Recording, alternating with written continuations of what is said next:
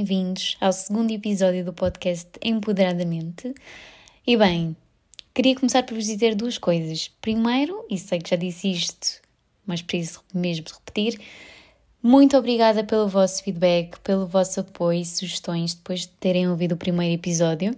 É sempre bom sentir que realmente o empoderadamente já desperta aqui algum interesse e que já, de certa forma, empodera mentes e que inspira quem passa por aqui. E em segundo lugar, I'm so sorry pelo timing tão grande entre um episódio e o outro. Juro que não era mesmo a minha intenção, ainda para mais depois de ter recebido um feedback tão bom no entanto, something came up e a vida acontece, não é verdade? Enfim, outras situações, outras tarefas, outros acontecimentos precisaram mais de mim e deixaram o podcast um bocadinho em stand-by. Claro que pensei várias vezes nele e nos episódios que gostaria de fazer com vocês, mas não estava a ser possível. E aí, como vocês devem imaginar, estou a partilhar isto com vocês porque surge logo aqui os dois grandes temas que nós vamos falar hoje, que é a culpa não é? Aquela emoção maravilhosa que todos nós amamos, só que não. E a responsabilidade, que é outro tema também que nós adoramos muito ou não. E enfim, amando ou não amando estas duas, falar sobre elas ou refletir sobre elas penso que pode acrescentar muito. E como ultimamente tem surgido muito o tema em sessões, em conversas com amigos, fui reparando que entre estas duas, a primeira a pôr o pé na conversa, assim, 99,9% das vezes, sabem quem é? Espantem-se, a culpa. A maior parte de nós ama chamar a culpa e deixar a responsabilidade lá fechada na gaveta.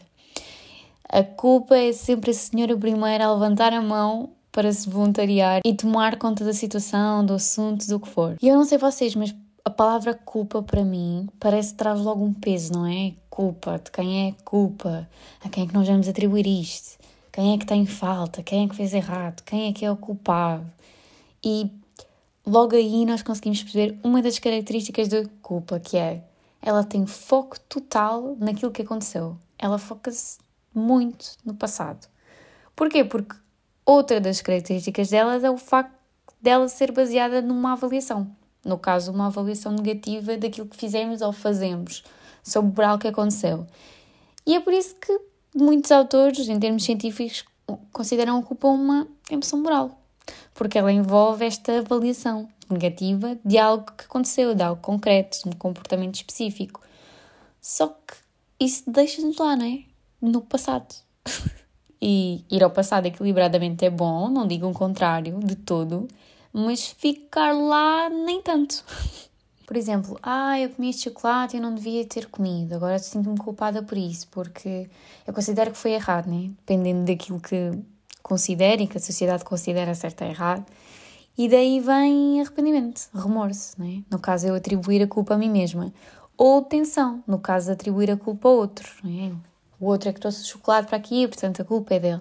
Só que nós ficamos aí em perceber quem é a culpa e perdemos todo o poder no presente. Por exemplo, se eu atribuir a culpa a mim mesma por ter comido o chocolate e focar-me que eu deveria ter negado, que eu deveria ter comprado o chocolate, ou se eu atribuir a culpa ao outro, não é? Algo externo, que aquela pessoa não me devia ter trazido o chocolate, nós ficamos aí. O nosso presente é reduzido a pensar no passado, no que já não é controlável. Nós ficamos na autocrítica ou na crítica aos outros. E a culpa, na verdade, ela está muito ligada à baixa autoestima, à depressão, ao stress pós-traumático, a distúrbios alimentares. Mas ela não é uma vilã, aliás, nenhuma emoção é. Apesar de nós sentirmos assim. Ela pode nos ajudar muito, por exemplo, a reconhecer os nossos fracassos e pode nos levar ao next level, que é a motivação para fazer algo, o impulso para agir, ou para reparar aquilo que foi feito, não é?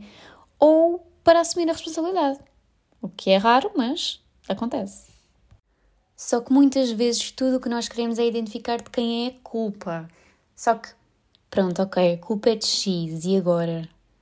O que é que identificar a culpa por si só me traz? Claro que me traz um ponto de partida e um ponto de reflexão e de avaliação sobre o meu comportamento ou dos outros, só que ficar só por aí não te traz muito poder, digamos. É aí que entra a responsabilidade.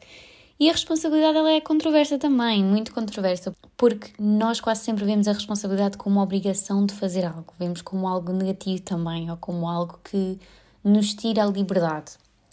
Muitas vezes porque quando éramos mais novos tínhamos de fazer algo, assumir responsabilidade que não queríamos, mas íamos ter consequências ou ser castigados se não fizéssemos. E na verdade a responsabilidade é isso mesmo, ela é o dever de arcar com consequências de um certo comportamento. Só que o que nos escapa muitas vezes é que a responsabilidade ela nem sempre nos tira a liberdade. Aliás, ela na verdade dá-nos poder e dá-nos liberdade, porque se eu identifico, se eu aceito e assumo a minha parte da responsabilidade, por exemplo, de ter comido o chocolate, eu foco no que eu posso fazer agora, depois do comportamento que eu tive. Eu não fico presa a pensar que não deveria ter comido chocolate. Eu passo a identificar qual é o meu poder no presente perante o que se passou no passado. E isso, no fundo, traz-me liberdade, traz-me possibilidades de mudança, de transformação. Se a culpa de ter comido chocolate é minha ou do outro, ela pouco importa, ela é só um ponto de partida. Identificar a responsabilidade de cada um aí é que nos ajuda a seguir para frente, porque a responsabilidade pode até ser mútua. Ele trouxe o chocolate sabendo que eu não quero, mas eu comi o chocolate. Cada um tem o seu grau de responsabilização. Percebem? Ou será que isto que eu estou a dizer vos faz sentido? Porque há uns tempos li num livro que eu recomendo sempre muito e que os meus clientes devem estar fartos de me ouvir falar sobre, que é o Manhãs Milagrosas. E ele fala também disto no sentido que é tudo começa pela nossa aceitação da responsabilidade total por todos os aspectos da nossa vida e, consequentemente, pela firme recusa em culpar, seja quem for, por algo que aconteça que seja menos bom. Ou seja, o nosso grau de responsabilização, o grau de responsabilização que aceitamos assumir por tudo o que nos acontece, determina o nosso nível de poder pessoal para podermos mudar ou criar o que seja. E isto diz muito, não é? Resume basicamente todo o episódio, que é a culpa determina quem está em falta e ela tem a sua cota parte de importância, mas a responsabilidade é um compromisso empenhado em melhorar algo. Ou seja, a culpa fica mais focada no passado e a responsabilidade mais no presente, não é?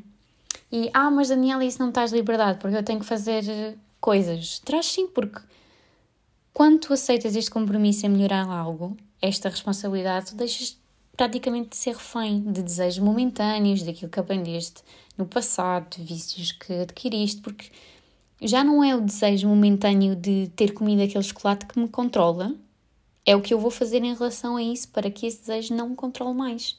E eu, no futuro, tenha mais liberdades de escolher sem culpa e sem este desejo me conseguir controlar. Mas bem, espero que vocês tenham gostado do episódio de hoje, tenha feito sentido, que tenha sido interessante. E agora que nós estamos a terminar, eu tenho uma surpresa para vocês que ficaram aqui até o fim. Que é, a partir de hoje, sempre que nós terminarmos um episódio, eu vou deixar para vocês um material prático para vos ajudar a refletir ou aplicar o que falamos aqui.